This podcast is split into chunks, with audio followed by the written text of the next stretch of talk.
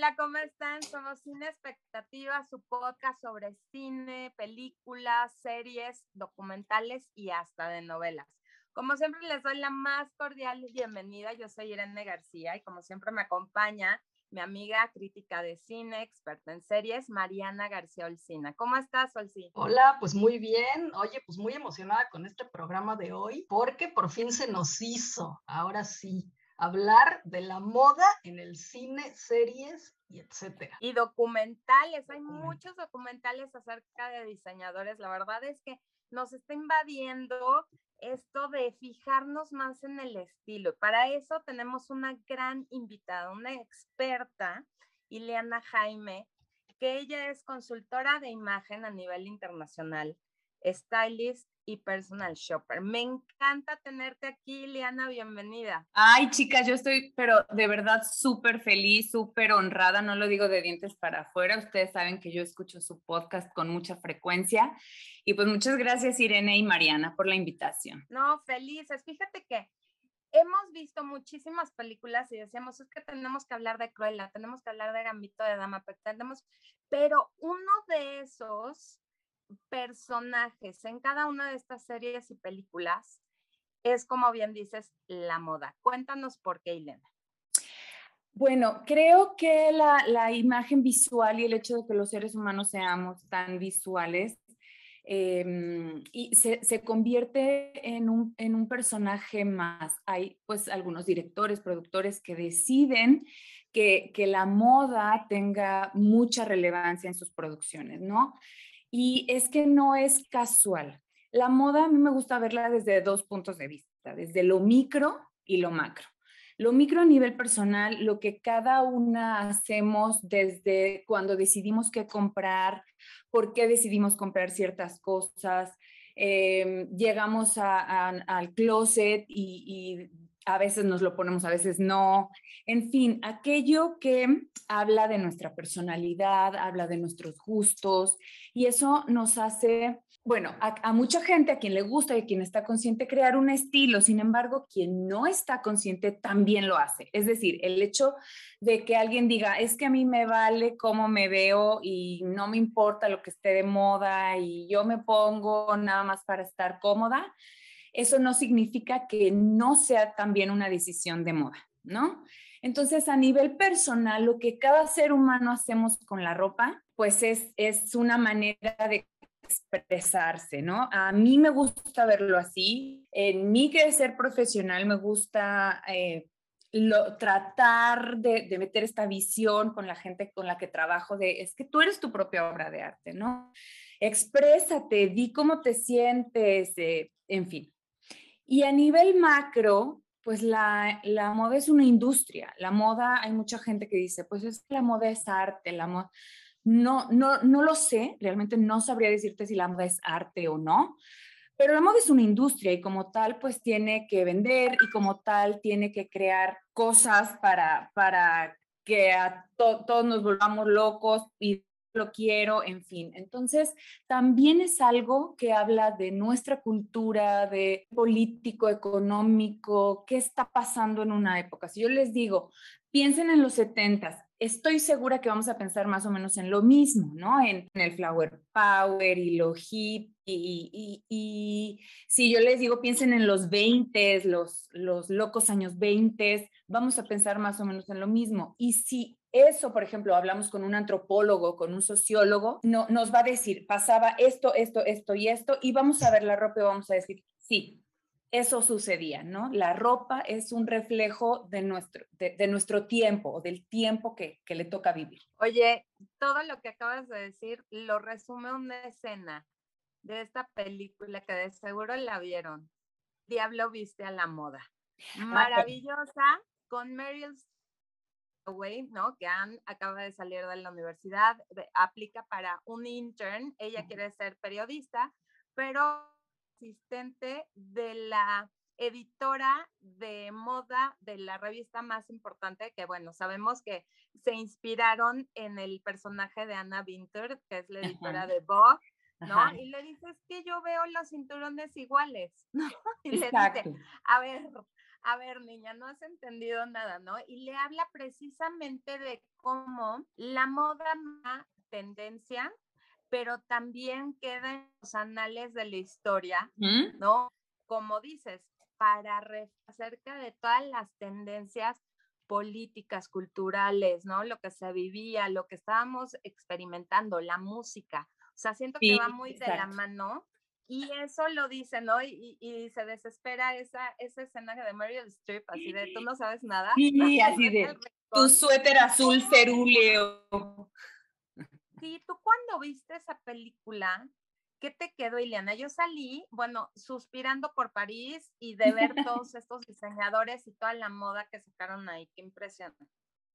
Pues fíjate que eh, la he visto en, en, diferentes momentos, ya tiene creo que 15 años que salió, ¿no? O sea, eh, creo que es del 2006. del 2006.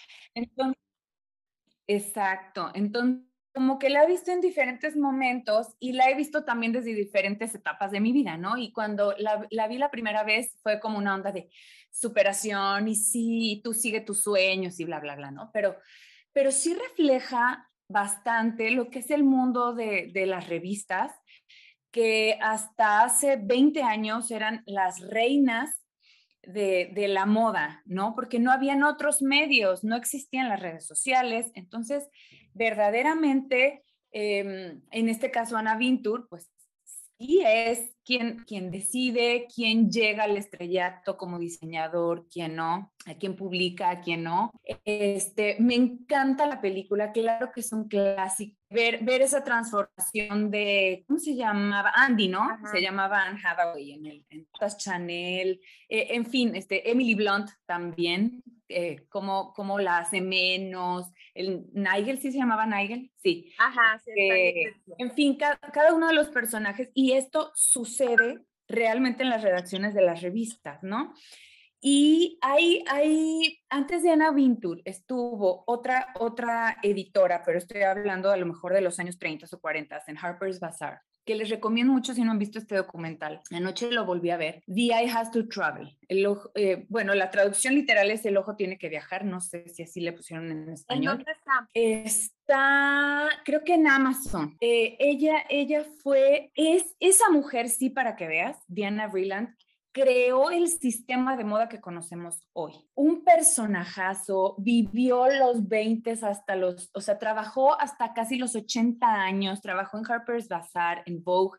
Ella fue quien creó lo que conocemos hoy como el, el Met, el, Costume Institute del Met, estas galas que hoy vemos cada año. Ella fue la pionera. Entonces, les recomiendo mucho esa y basado en ella, en Diana Brillant, hay dos películas que honestamente yo no he visto. ¿Quién es usted, Polly Magoo? Es, es francesa, es de los 70s. Funny Face con eh, Fred Astaire y Audrey Hepburn. Están inspiradas, hay, hay, una editora de moda en cada una de estas películas y precisamente este, están inspiradas en ellas. Entonces, bueno, si, si después tienen chance de verlas, van a ver que les, que les van a gustar. Oye, después de El, el Diablo visita la moda, ¿no? Viene toda esta serie, o bueno, más bien fue antes, porque en 1998 sale Sex and the City.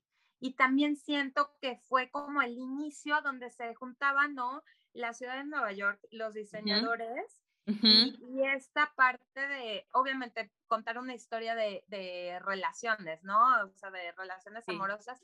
A nuestra Olsi no le encanta, ¿verdad, Olsi? No, pues no. la verdad. Es que, ¿sabes qué? Yo la vi hasta ahorita esa serie, nunca la vi en su tiempo. Me la acabo de echar, ¿verdad, Irene? Hace tres meses, una cosa así. Pero sí me quedé como medio decepcionada, ¿eh? Porque las dos primeras temporadas o tres sí son así como que dices, no inventes, nada más las mujeres están buscando un hombre, cómo casarse. Y pues sí, o sea, en realidad, la verdad, todo eso yo creo que sí formó toda una mentalidad en las chavas de esa época, ¿no? Que pues ahora están sufriendo.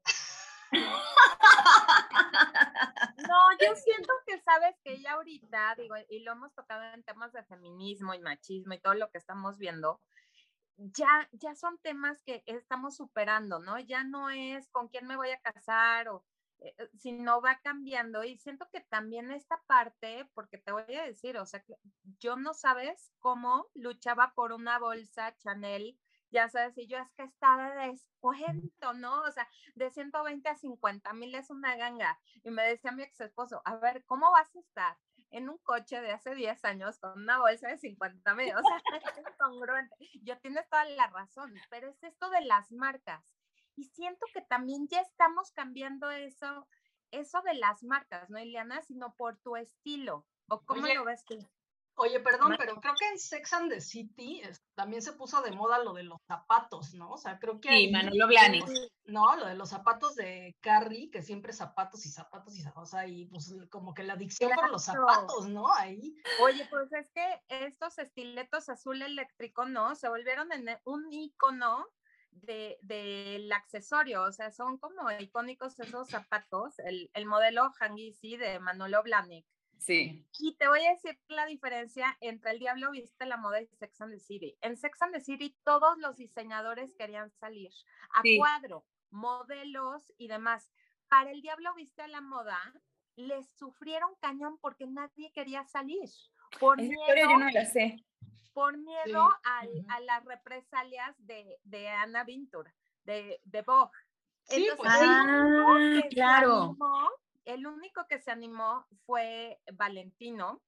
Ajá. Y la modelo fue Giselle Bonchen, que sale en un pequeño papel. Ajá, Pero todos los demás tenían un pavor porque tenían miedo de que Ana los bloqueara, ¿no? Claro, sí, el poder de esta mujer. ¿no? en realidad la película la película es como, es una, o sea, una crítica a ella, pero brutal, ¿no? O sea, aparte de la moda que sale y todo, pues ves el personaje de ella y es así como una editora odiosa, ¿no? Que quiere que le cumplan hasta lo imposible, la pobre asistente. Entonces, pues sí. Oye, pero estuvo muy Y es muy así, ¿eh? O sea, sí realmente el mundo de la moda es así. Y si tú piensas en los diseñadores, también son así. Em, y, ahorita que tú preguntabas, Irene, si esto realmente, o sea, las marcas, si, si nos estamos moviendo en, el, en ese sentido, yo siento que desafortunadamente no. Yo, yo veo en el, en el panorama de la moda como dos polos absolutamente opuestos. Uno, los conglomerados gigantes de moda, eh, LVHM, Louis Vuitton, Genesis, eh, Moet Genesis y Kering, ¿no? Que tienen eh, acaparadas las más grandes marcas de lujo. Y esto siento que está dejando a los diseñadores eh, a merced del mercado. Es decir, ya no es eso que vimos en Halston, por ejemplo. Ese, ese, mm, y de hecho ese proceso lo vemos en esa serie, en Halston. Ese proceso en el que como creativos, como artistas, como divos, crean maravillas, cambian historias, cambian tiempos, pero el, negocio no se les da, ¿no? Entonces, por eso es que llegan estos grandes conglomerados y los absorben. Y es, pues no me interesa qué quieras expresar tú, el mercado quiere tal cosa, pues entonces eso es lo que se hace. Y por el otro lado, vemos a, este nuevo consumo local, consciente, este, ecológico, vintage, de segunda mano, eh, etcétera. Entonces, yo siento que pues no, las marcas de lujo van a ser y se van a agarrar con uñas y dientes para seguir vigentes siempre, aunque el modelo de negocio resulte también muy, muy malo para la ecología, para la gente, para la explotación de muchísimos trabajadores en muchos lados del mundo. En fin, ya, ya me fui muy lejos, pero, pero sí, o sea, el, el, e, es, esa parte de las marcas y de querer yo creo que Sex and the City sí fue un parteaguas, o sea, sí, además, pues en los noventas no, no éramos, no teníamos la conciencia de feminismo que tenemos 30 años para Nada. Para nada. En lo absoluto. Entonces, eh, nos identificábamos con una, con otra, con otra. Hoy sí, te confieso que yo no la he visto completa. Yo Sex and the City he visto algunas, algunos capítulos nada más. Y creo que todo ha sido como de, de oído y leído, ¿no? O sea, de, de, lo que realmente ha significado como en la, en, en la moda. Sí fue un parteaguas. Y aquí detrás de esto es lo que estábamos platicando hace rato, Irene, está Patricia Field, que es la vestuarista. El hilo conductor, ¿no? De todas estas producciones. El Diablo Viste a la Moda, Emily in Paris, eh, Sex and the City, y ya viene Just Like That, que es como la, la continuación de Sex and the City, ¿no? Y está esta mujer que me impacta, tiene 80 años. Sí. Sí, Patricia que es el genio detrás de todas estas producciones. Ella se gastó en El Diablo Viste la Moda un millón de dólares en el vestuario. Es la película donde más se ha gastado a nivel este, vestuario. Impresionante. Qué impresión. Y sí, sí, sí, realmente, a ver, porque ahí es esto que hablábamos, ahí la moda es casi, casi que el personaje central. O sea, la historia gira alrededor de Miranda, de, de Andy, o sea, sí. Pero, pero cuando tú ves llegar a Miranda y aventar sus, sus abrigos y, te fijas en, la, en las bolsas y ya viste a, Andy cómo se puso ese saco de tweed con un montón de de, Chanel, este, y, esas botas Chanel también tan, tan impactantes. Ese vestuario, Patricia Field se, basó en otro, en, en, un outfit de pasarela de Chanel, creo que del 96, 93, de que eh, salió Claudia, Claudia, Schiffer, ella fue quien lo, quien lo modeló, y, y, realmente te das cuenta cómo sí la ropa puede cambiar de estado de ánimo a una persona, cómo puede empoderarte y hacerte sentir, sí, sí puedo con esto, y, y cómo un... Eh, no todos los cambios en los seres humanos vienen de adentro hacia afuera. También si cambiamos de afuera hacia adentro, y Andy se la creyó, ¿no? Se vistió así, se la creyó, finalmente no le encantó la idea de seguir en ese mundo pues tan cruel y decide, decide irse y seguir sus sueños por otro lado, ¿no? Pero, pero ese, ese cambio que vimos para mí es impactante. Y sí, Patricia Field para mí, como te decía hace rato, es el santo grial de, de, los vestuaristas de, de cine. Oye, cuando hablas de poder, fíjate que Kim Cattrall, que representa a Samantha en Sex and the City, aunque la grababan de la cintura para arriba, ella pedía usar tacones, porque la hacían sentir más como el personaje, ¿no? Es, es, impresionante cómo te cambia también la mentalidad. Y, y, no sé, yo soy de las que me voy a Nueva York y entro a Bergdorf y, y, es como un museo para mí, o Saks, ¿no? Aquí en México, y veo los Óscares de la Renta, y veo los Alexander McQueen, y de verdad sientes la tela es diferente, lo cargas y pesa, Ileana. Así es. Las telas, o sea, la buena ropa de alta costura Así pesadísima. Sí. Pero yo tengo ahí una pregunta, o sea, ¿a poco las marcas de lujo en realidad tienen mucha gente a quien venderle? O sea, o con vender poco ya la hacen. no. Con dos vestidos ya pagaron. no, Déjenme decirles que no. Efectivamente hay un selecto grupo a nivel mundial, este, que son este, los 10 millonarios que existen y las 25 estrellas de Hollywood y raperos que, hay, los que pueden comprar eh, alta costura o vestir de alta costura. Pero estas grandes casas de moda sobreviven de la venta de accesorios y perfumes. Lo que más venden son este, lentes eh, eh, gafas de sol, lentes de ver, perfumes, bolsos, porque pues no es lo mismo, por más que esté carísima la bolsa, no es lo mismo los 80 mil pesos de la bolsa que los 300 mil o 500 mil del vestido, ¿verdad? Entonces, eh, es, ahí está el negocio, pero ¿por qué no dejan de, por qué seguimos viendo las, las semanas de la moda y demás? Porque sin eso el imaginario colectivo no está esa, esa necesidad de decir, pues yo no puedo tener ese vestido de la pasarela, de Gucci, de Prada, de quien tú me digas, pero pues sí puedo pagar unos lentes, ¿no? Entonces, sin ese sistema de moda, toda esa mercancía más accesible, pues no se vendería de la, de la misma manera. O la cartera chiquita sí. Oye, Ileana, y ahorita como que los tenis, ¿no? O sea, me han salido También. Dior, este, Dolce Gabbana y eso. O sea, este, quiero que digas el término, ¿no? De esta, esta eh, ropa deportiva, pero chic. Sí, sí, sí, que no es, no es, no es ropa para hacer deporte, ¿no? Es esta tendencia athleisure que está compuesta por dos palabras en inglés, que es athletic y leisure, ¿no? Este, atlético y descanso.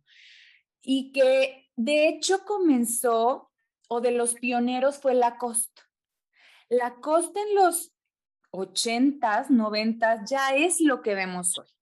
O sea, ya era lo que es hoy. Estos tenis, estos pantalones blancos, como que era elegante, pero era para la gente que jugaba golf, que jugaba tenis, pero no lo usaba para jugar golf ni para jugar tenis, ¿no? Entonces, fue como evolucionando a través de, pues yo me atrevería a decir los últimos 30 años. Eh, y claro que ya después las marcas tipo Nike, Adidas, Puma, se subieron a ese tren, ¿no? De crear también ese otro tipo de ropa para, eh, que no es para correr, que no es para ir al gimnasio, es para vestir, ¿no? Los sneakers, los, los, los tenis de vestir, vamos a llamarle, Claro que ese es el nuevo negociazo de estas marcas. Sí, porque digo, tienen unas plataformas gigantes que obviamente te vas a correr con eso y te mueres. No, no, no hay manera.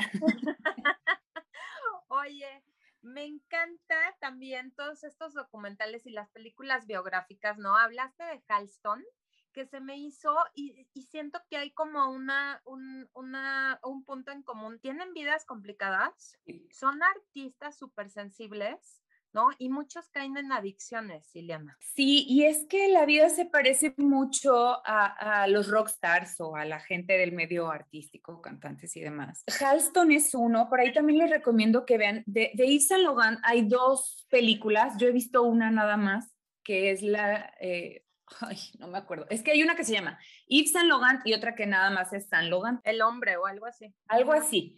Se hace que yo vi la segunda. Y, te das cuenta que realmente, a ver, para empezar, prácticamente todos eran homosexuales, ¿no? En, en sociedades tremendamente cuadradas y homofóbicas y demás. Entonces, para empezar eso, y después con esta necesidad creativa que, que, no es normal y lo entrecomillo y lo subrayo, o sea, de, una manera en la que era visto en aquella época, en los 70 este, que no era normal, ¿no? Que los hombres fueran artísticos y fueran modistos, ¿no? Y, y sí, efectivamente, vemos tanto en, en Yves Saint Laurent como en Halston esta, esta tendencia, pues, mucho al, a la drogadicción, a la parranda, al exceso, a los amantes. Y sí cambiaron el mundo. Eh, bueno, Halston, la moda, la moda americana, y e Yves Saint Laurent, pues, la moda a nivel internacional. Y desde París ni se diga, pero, pero sí vemos vidas como tristes, no, no sé si vacías, pero sí llenas de excesos que casi siempre terminan mal, ¿no? Oye, y me encantó la de Coco antes de Chanel, que la pueden rentar en Cinepolis Click. Ahí está con Audrey Toto, que es la, la actriz de Amelie, que me encanta también, se me hace súper linda y súper elegante, ¿no? Y hace una gran representación de esta figura, ¿no? Impresionante que vino a liberar del corset a la mujer. Así ¿no? La primera así de por qué tenemos que sufrir, ¿no? O sea, hay que ser nosotras mismas. Hizo un cambio en la sociedad, ¿no? Primero con los sombreros. Y, ella decía, ¿no? Criticaba a las demás, es que ¿por qué tantas plumas? Es que te pierdes. Y es eso, siento, Elena, súper impresionante. Creo que lo dijo también Yves Saint Laurent. Lo más importante de la moda es la mujer, ¿no? O sea, es lo más importante, más allá del vestido. O sea, y dice, mi vestido, lo más importante es, la mujer que lo lleva. Entonces, el, el, vernos, el no escondernos atrás de la moda, como dices, de accesorios, del bling bling, ¿no? Que se puso tan de moda todo esto así de mm, estoperoles y de brillantes, sino ver a la mujer su esencia de forma elegante. Siento que Chanel por eso va a continuar dentro de 200 años más porque es atemporal, ¿no? La, la moda que hace ahí hoy igual es, es lo básico, los básicos. Sí, y, y o sea, lo dijiste muy bien, Gabriel Chanel supo leer lo que iba a pasar con la mujer y le, y, y le dio lo que necesitaba y, y fue Tuvo muchos detractores, entre ellos Dior, por ejemplo, tuvo mucha gente con la que se peleó. Era, era una señora también de armas tomar y creo que no les quedaba de otra a estas mujeres, ¿no? Con Elsa Schiaparelli, por ejemplo, tuvo grandes confrontaciones, no de pelearse físicamente, ¿no? Sino eran como enemigas del negocio. Eh, y en esta película, lo interesante, además también, Odrita, tú me encanta, eh, es, es ver como la historia antes de, antes de que se convirtiera en Coco Chanel. Y nuevamente se repite esta onda de, de sufrimiento, de de ir contracorriente, de que se le muere el amor de su vida. Y sí, sí cambió la, la moda para siempre. Es impresionante. Por ejemplo, Chanel es una de las pocas casas de lujo que no pertenece a estos dos conglomerados de los que acabo de hablar, que han, han seguido, o sea, por ejemplo, Karl Lagerfeld siguió con ese legado de una manera impresionante. O sea, de hecho, Chanel se fue muy a pique hasta cuando llegó en los ochenta y tantos, ochenta y tres, Karl Lagerfeld, y levantó ese, ese emporio otra vez. Entonces, hay muchos actores también en la moda que, que son muy famosos. Hay un documental, es más, pero no es documental. Ay, es una serie que se llama Siete días antes, algo así. Ah, le acaban de salir en Netflix, sí, que te, te dicen siete días antes de un evento, ¿no? Del, de Ajá. Pero, bueno, no sé si es una nueva temporada, pero salió hace tiempo.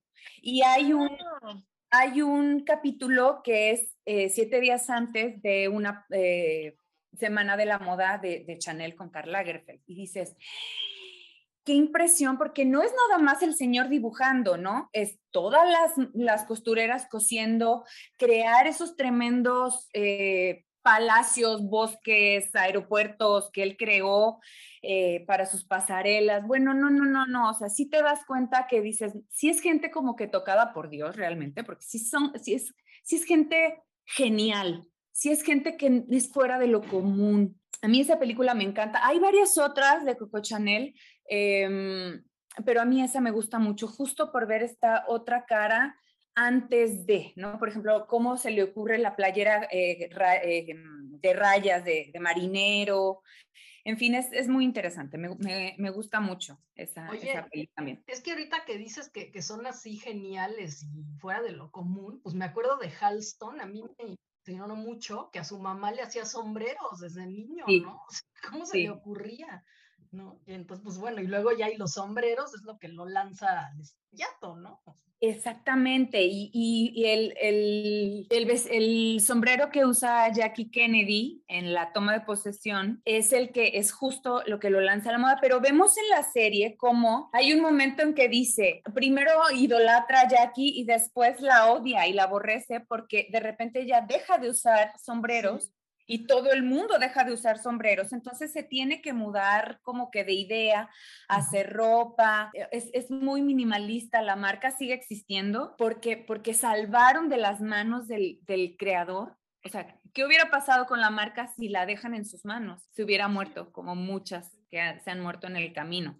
Y, y sí revolucionó, hay, hay como pequeñas cositas, ¿no? O sea, no al nivel de Chanel, por ejemplo, no al nivel de Gabriel Chanel, pero sí como que sus, sus prendas están estructuradas, el minimalismo, el ultra suez o ultra gamuza que él creó, en fin, o sea, son, sí, son cosas que cambiaron como la moda americana para, pues para siempre. Oye, y ahí también te dice que si no se suben, como dices, tren de lo que está pasando en tendencia, ¿no? Porque ves que salió los jeans de Calvin Klein y Halton estaba en contra de los jeans, que qué poco chic, que qué mal. Y eso fue como el punto donde empezó a irse para abajo, ¿no? O sea, no, no, el no saberse adaptar a las circunstancias. Y siento que, por ejemplo, Chanel, como dices, ¿no? Con Karl Lagerfeld hizo esa transición, ¿no? Y empezó a, a volver y a marcar tendencia y demás y todos los demás. Estoy viendo, porque ayer me quedé igual investigando de, de moda, hay un documental de Oliver Drostin,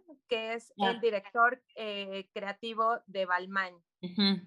A él lo pusieron a los 24 años y dicen que es el, el, el más joven después de Yves Saint Laurent, ¿no? que llegó a Christian Dior también a los 24. Y me encantó porque en el documental que me eché ayer de Yves Saint Laurent decían que Coco cuando lo vio dijo, este es el, mi heredero espiritual. O sea, imagínate lo que vio en él, ¿no? Y siento que este chavito también, o sea, viene con eh, eh, este chavo que ahora pues tiene 30, 32 años y está marcando unas tendencias impresionantes en, en la moda, ¿no? Porque se está aliando con figuras públicas, porque siento que aquí hay como esta, ¿no? O son de las primeras damas o de figuras muy mediáticas tipo Kim Kardashian y Kanye West, ¿no? Que han hecho como esta colaboración y ha roto. El vestido lo viste de esta Met Gala de Kim Kardashian. ¿Qué te pareció? Qué cosa tan loca, ¿no? Es que, mira, bueno, sí, Olivier Roustan es, el niño prodigio de la moda, ¿no? Así, así, le pusieron. Y sí, nuevamente, una vida muy triste, este, o, él como en un, en un vacío existencial porque es adoptado, él fue adoptado por una familia francesa de, pues, caucásica, pues blanca, ¿no? Y sí, sí, realmente yo, es, es una de las marcas que sí digo, ay, me encanta porque es muy mi estilo. Yo, yo soy de un estilo muy dramático, todo bling bling y lentejuela. Este, o sea, yo si me puedo colgar el molcajete, me lo colgaría. Pero em, nuevamente vemos esto que tú decías y que también vimos en Halston, por ejemplo. ¿Qué habría sido de Halston sin Laisa Minelli, sin Bianca Jagger? Este, y en este caso de, de Olivier, sin, sin, la, sin las Kardashian, y así cada uno de, de Givenchy, sin Audrey Hepburn, por ejemplo.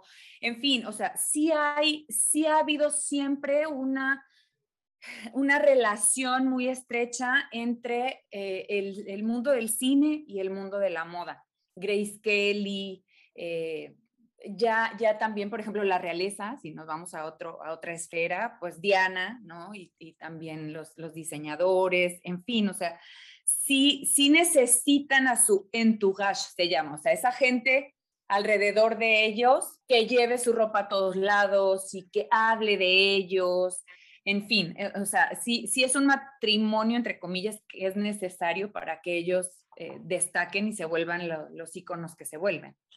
Así es.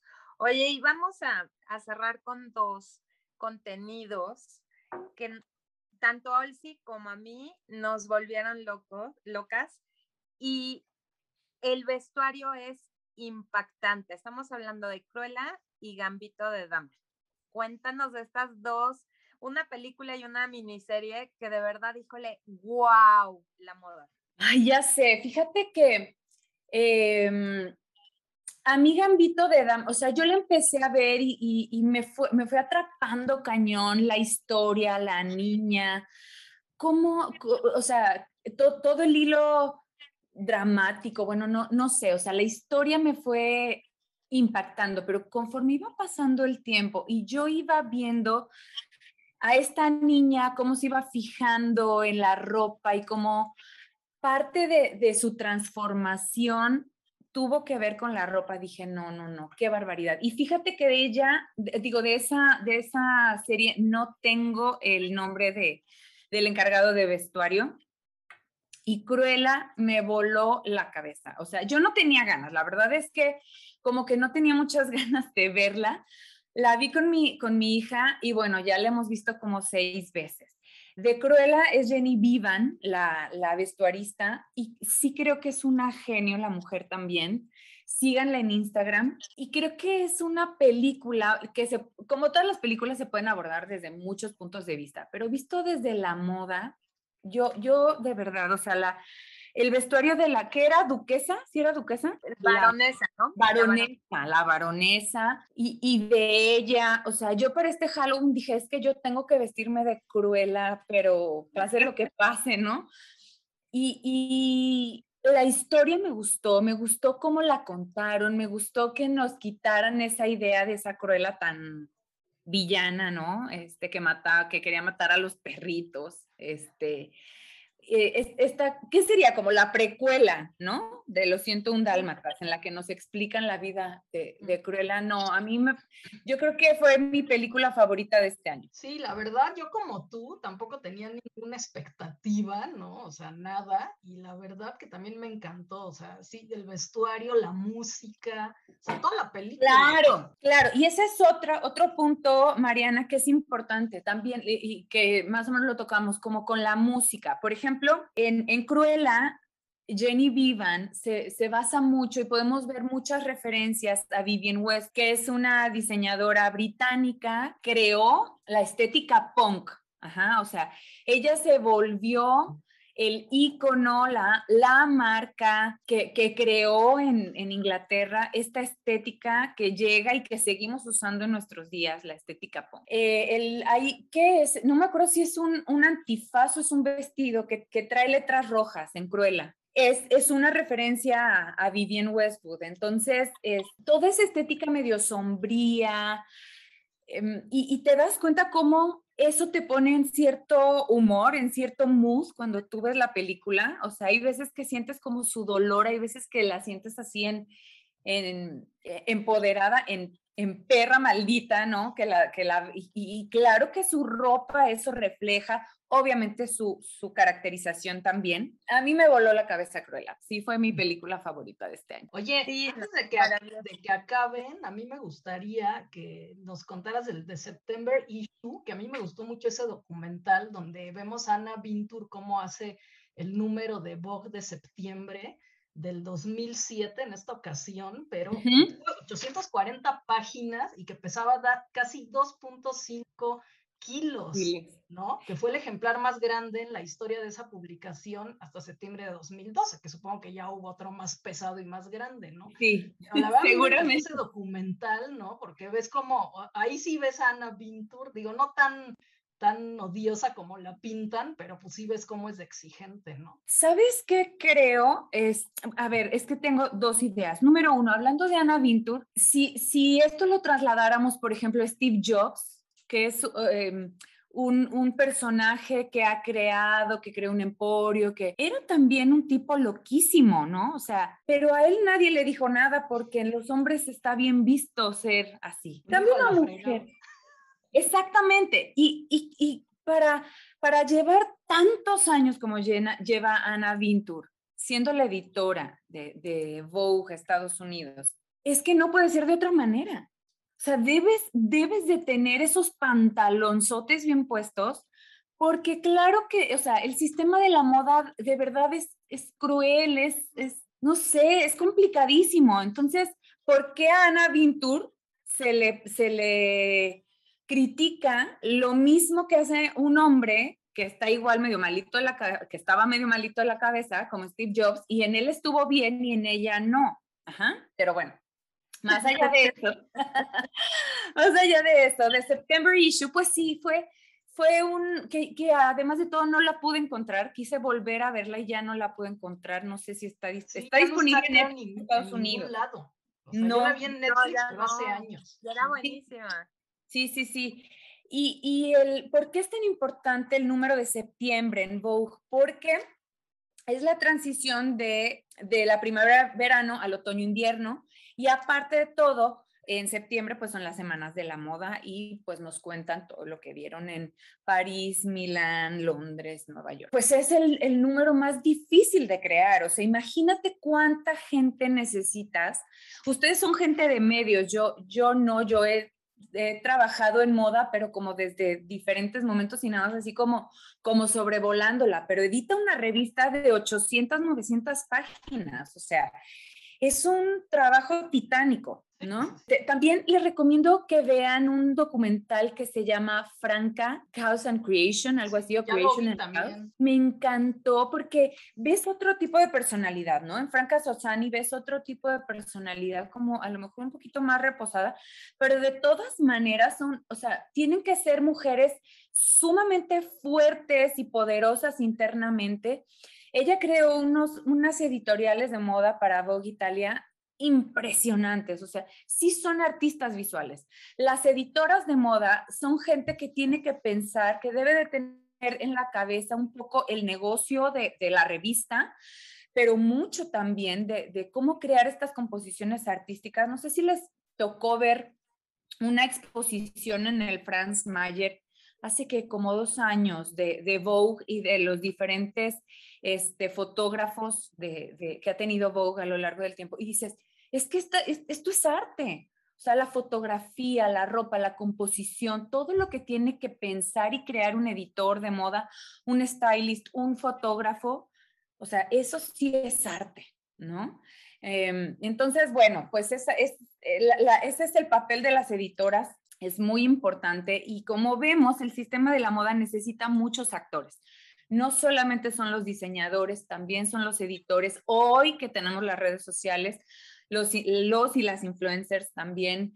Este, en fin, es, un sistema complejo, maravilloso también desde mi punto de vista. Em, y por ahí Coco Chanel tenía esta frase y decía que la moda pasa, pero el estilo jamás. Entonces, cada uno de nosotros, cada una de nosotras tenemos pues esa posibilidad, ¿no? De crear una obra de arte todos los días a través de la ropa con nuestra imagen. Me encanta. Y sabes que también es un mundo de egos.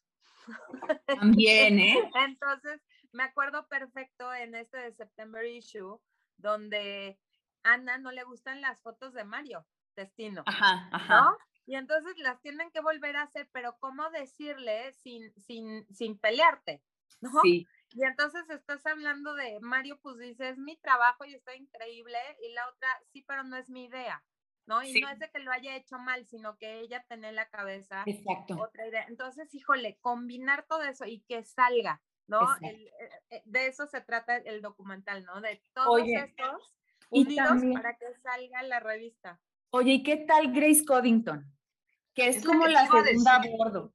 A mí me encantó esa, esa, mujer, o sea, la verdad, es la directora creativa, ¿no? De la revista. o sea, y se ve cómo se contrapuntea con Ana Vintur pero pues es buenísima ella. ¿Y cuántos años llevan trabajando juntas? ¿No? Por ahí está esta, esta, esta frase de mujeres juntas ni, difunda, ni difuntas, que se me hace horrible. Horrible. ahí, está una muestra de dos mujeres tremendamente fuertes, tremendamente creativas y, siguen trabajando juntas. Y André Tali también, que, que me encanta ese hombre. Hay otra editora de quien yo creo que todavía no hay documentales, Susi Menkes ya, ya, no, es, ya no es editora de Vogue. hay, hay otras mujeres también, ay, se me olvidó el nombre de esta mujer. ¿Han, han oído de Asbo, A Shaded View of Fashion? Es como una serie de, de, películas que se crean. Es, es una mujer que siempre anda vestida como sevillana que siempre trae lentes oscuros y como, como un pecado de sevillana.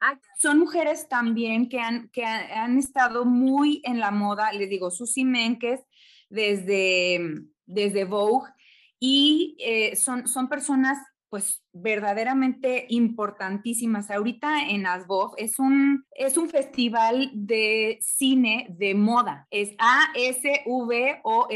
Y ahorita esta edición es de las ficheras latinoamericanas. Gustavo Prado de Trendo, eh, eh, ahí, ahí metió la mano. Entonces, esta, esta edición es acerca de la showgirl. Bueno, en México les llamamos ficheras. Hay una película que se llama Las Reinas de la Noche, creo. Vedettes, exactamente, exactamente. Vedettes es el término correcto. Entonces también ellas son, son otras dos mujeres que han pues han cambiado el, mundo de la moda y que son, son eh, personas importantes de, de, ese juego, ¿no? Van a ver que me voy a acordar de cómo se llama esta mujer. No tiene un nombre difícil.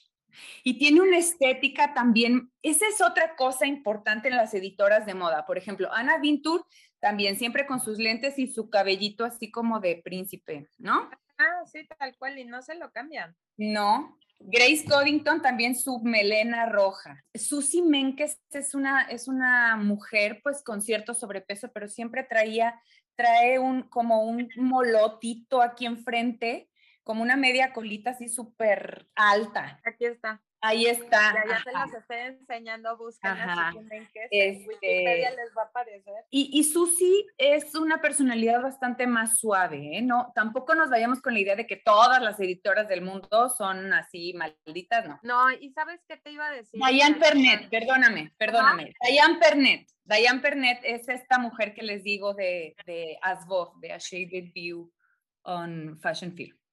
E, e, son ellas dos también. Padrísimo. Y bueno, directores que tienen así como un, un uso del color que usan en los vestuarios muchísimo. Wes Anderson, Almodóvar también es mucho de usar, ¿no? De, de representar la personalidad de cada uno del, de los personajes a través del vestuario y los colores.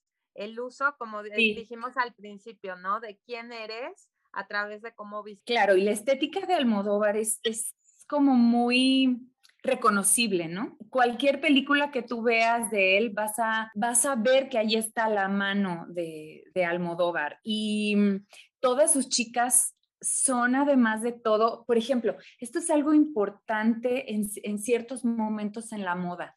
Han habido momentos, por ejemplo, en los noventas, que todas las supermodelos eran perfectas, ¿no? Claudia Schiffer, Linda Evangelista, eh, todas eran perfectas. Ahorita estamos en un momento de moda en la, en la que lo diferente, lo raro es lo bonito. Y vemos estas mujeres de, de todas las razas que llaman la atención porque tienen un rasgo distintivo y es diferente.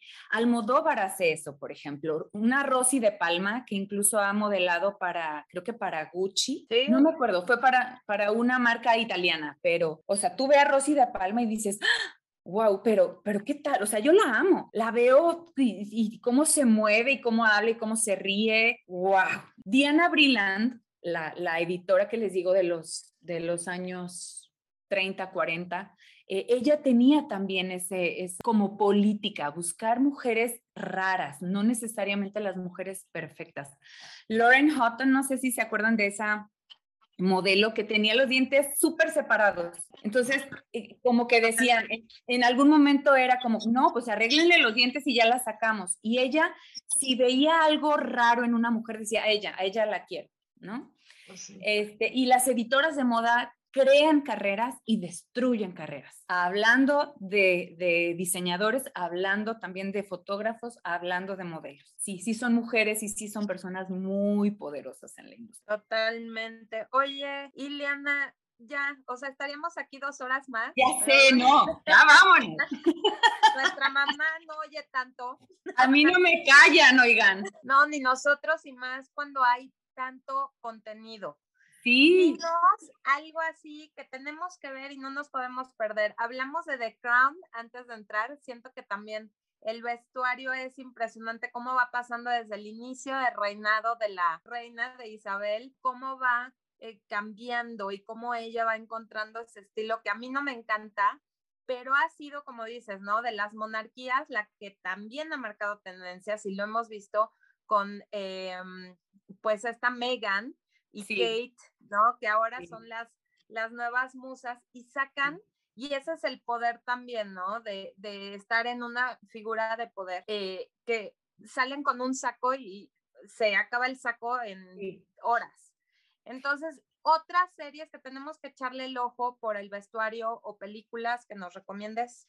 Mira, creo que hay como dos, dos cosas que, que se hacen a nivel de vestuario. Uno como en The Crown, que es como recrear lo más fielmente posible una época, un personaje, lo que yo les decía es que, ah, bueno, Margaret Thatcher, yo la dije, no es posible, o sea, es que sí es. Y otra es crear como mundos diferentes, choqueantes, como por ejemplo en María Antonieta de Sofía Coppola. Tú ves y dices, es que así no era, no era, ay, se me, María Antonieta, ella, ella no era así, ¿no? María Antonieta fue esa fue la primera influencer de moda del mundo. Ella y Rose Bertan crearon también eh, las bases para el sistema de moda francés. O sea, lo que hoy conocemos como industria de la moda en Francia no hubiera sido posible sin María Antonieta y Rose. Pero a mí esa película me, dejó como, o sea, cuando la vi hace mucho tiempo, como que no entendí y dije, ¿qué onda? Está raro esto, ¿no? Pero es eso, Sofía Coppola no quería recrear fielmente la estética de la época. Entonces, bueno, esa, esa me parece una muy interesante. Otra, por ejemplo, la nueva versión de Great Gatsby. Eh, también vemos un vestuario que, que te deja como muy, eh, o sea, sí te deja un muy buen sabor de los años 20. Hay otra película que no me acuerdo de qué año es, Las dos reinas, sí se llaman Las dos reinas. Ese vestuario, no saben lo impactante que es, porque vemos incluso mezclilla, o sea, los vestidos de la época, pero con texturas actuales. Y vemos unos chokers y unos collares este, no, no, no, impactante también, que yo dije, ¿por qué lo hicieron así? Bueno, pues a veces se dan esas licencias creativas de los creadores, los productores, los vestuaristas, y me parece padrísimo que, que, jueguen así. Entonces, pues bueno, eso, eso es algo de lo que se me viene a la mente. Sí, que y, Margot Robbie, que es la Exacto, Margot Robbie, ajá. Y Saoirse Ronan. Saoirse Ronan, este, exactamente. Mary Stuart, ¿no? O sea, que, que están ahí porque las dos... Son reinas, tienen derecho al trono. ¿no? Entonces, sí, pero sí me acuerdo de ella y Margot Robbie sin una gota de maquillaje toda blanca. Sí. Que, te cuesta trabajo. Reconocerla. muy, muy el, el vestuario muy avant ¿no? O sea, como que muy moderno. Sí. Eh, como dices, ¿no? No, no recreando, pero sí innovando acerca de la moda en aquella época. Sí. Padrísimo. Y yo les recomiendo, yo sé que a muchos no les gustó, pero siento que es una referencia a lo que es el Sex and the City para millennials, que es The Bold Type. Sí. Esta serie de chavitas que también trabajan en una revista y entonces cada una está pasando por diferentes situaciones y se encuentran, pero también hacen mucha referencia a la moda, sí. a diseñadores y, y está entretenida, a mí me gustó. A mí también me gustó. Y fíjate, por ejemplo, esa está inspirada en otra editora, Joanna Coles, la editora de Cosmopolitan. Entonces ahí vemos como otro estilo de liderazgo completamente. Es una editora como mucho más consciente de la vida, de las personas, bla, bla, bla. Me encantó, yo la amé y me dio envidia. Dije, yo quiero ser ellas. Ajá. Buenísimo. Pues de verdad, muchísimas gracias por acompañarnos en este episodio especial de, manteles largos con Ileana Jaime. ¿Dónde te pueden encontrar, Ileana, para que te sigan en todas tus redes? Ay, pues mira, hay dos cuentas en Instagram, arroba mamis con estilo, em, porque pues yo me dedico a, a hablar de imagen para mamás. Y otra cuenta que se llama etiqueta MCE, en la que les cuento acerca de etiqueta y protocolo para la vida diaria. Padrísimo, no se lo pierdan, de verdad, tiene muchísimos tips de moda, tips de etiqueta que me encanta, yo soy súper, súper fan, muchísimas gracias. Y de verdad, si tienen algún comentario, también están nuestras redes sociales, estamos como arroba sin expectativa punto en Instagram y yo estoy como mamichic1 en Instagram y Twitter. ¿Y tú, Mariana? Yo estoy en Twitter como Olcina MX y en Instagram como Olcina. Así es, vamos a, estar muy felices de sus comentarios, sugerencias también, qué les pareció, cuál es su, su, película favorita o sus looks favoritos en alguna serie o película. Muchísimas gracias por su atención y nos escuchamos en el siguiente episodio de Sin Expectativa. Bye.